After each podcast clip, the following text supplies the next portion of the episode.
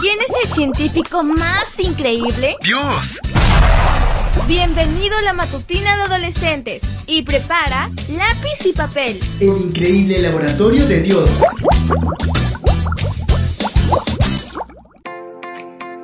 Muy buenos días para todos y feliz día de preparación. La matutina para hoy, 23 de febrero, la hemos titulado Obediente de verdad. Santiago 2.10 nos dice lo siguiente. Si una persona obedece toda la ley, pero falla en un solo mandato, resulta culpable frente a todos los mandatos de la ley. ¿Están listos? Vamos a comenzar. Un estudio llevado a cabo con 703 adolescentes reveló dos factores como fuertes indicadores de la obediencia de los hijos a sus padres.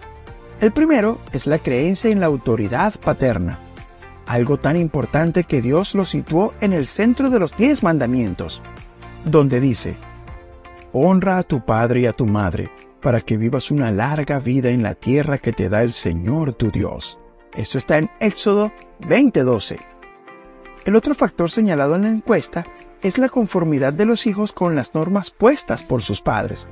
Este punto indica un lado difícil de nuestra naturaleza pecaminosa, que es nuestra tendencia a obedecer solo cuando estamos de acuerdo. Sin embargo, debemos comprender que no lo sabemos todo y que el hecho de que no entendamos algunas normas no significa que sean erróneas. A veces nuestros padres nos preguntan cosas que no parecen tener sentido para nosotros en ese momento. Se necesita tiempo y experiencia para comprenderlas. Sin embargo, la verdadera obediencia no es solo hacer lo que queremos. Dios también nos pide que hagamos cosas que no queremos hacer o que nos parecen sin importancia. Es entonces cuando demostramos a quién nos sometemos realmente, a Dios y a su palabra o a nuestra propia voluntad. De nada sirve que hagas todo lo demás como Dios te ha pedido si, en lo que no estás de acuerdo con Él, lo haces a tu manera. Al fin y al cabo, como dijo Santiago, quien tropieza en un punto de la ley es como si lo hubiera desobedecido por completo. Ora para que Dios te ayude a ser verdaderamente obediente a Él y a tus padres, aunque no tengas ganas, porque, como dice Lucas 11:28, dichosos más bien quienes escuchan lo que Dios dice y lo obedecen. Quiero invitarte a que te detengas un momento y vuelvas a leer Éxodo 20:12 y te hagas la siguiente pregunta. ¿Has sido un hijo obediente?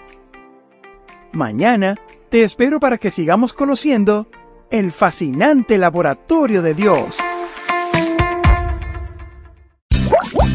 Fue divertido. Aprendimos sobre grandes personajes de la ciencia. Amistad, salud, creacionismo y mucho más. El increíble laboratorio de Dios. Esta fue una presentación de Canaan Seven Day Adventist Church y DR Ministries. Hasta la próxima.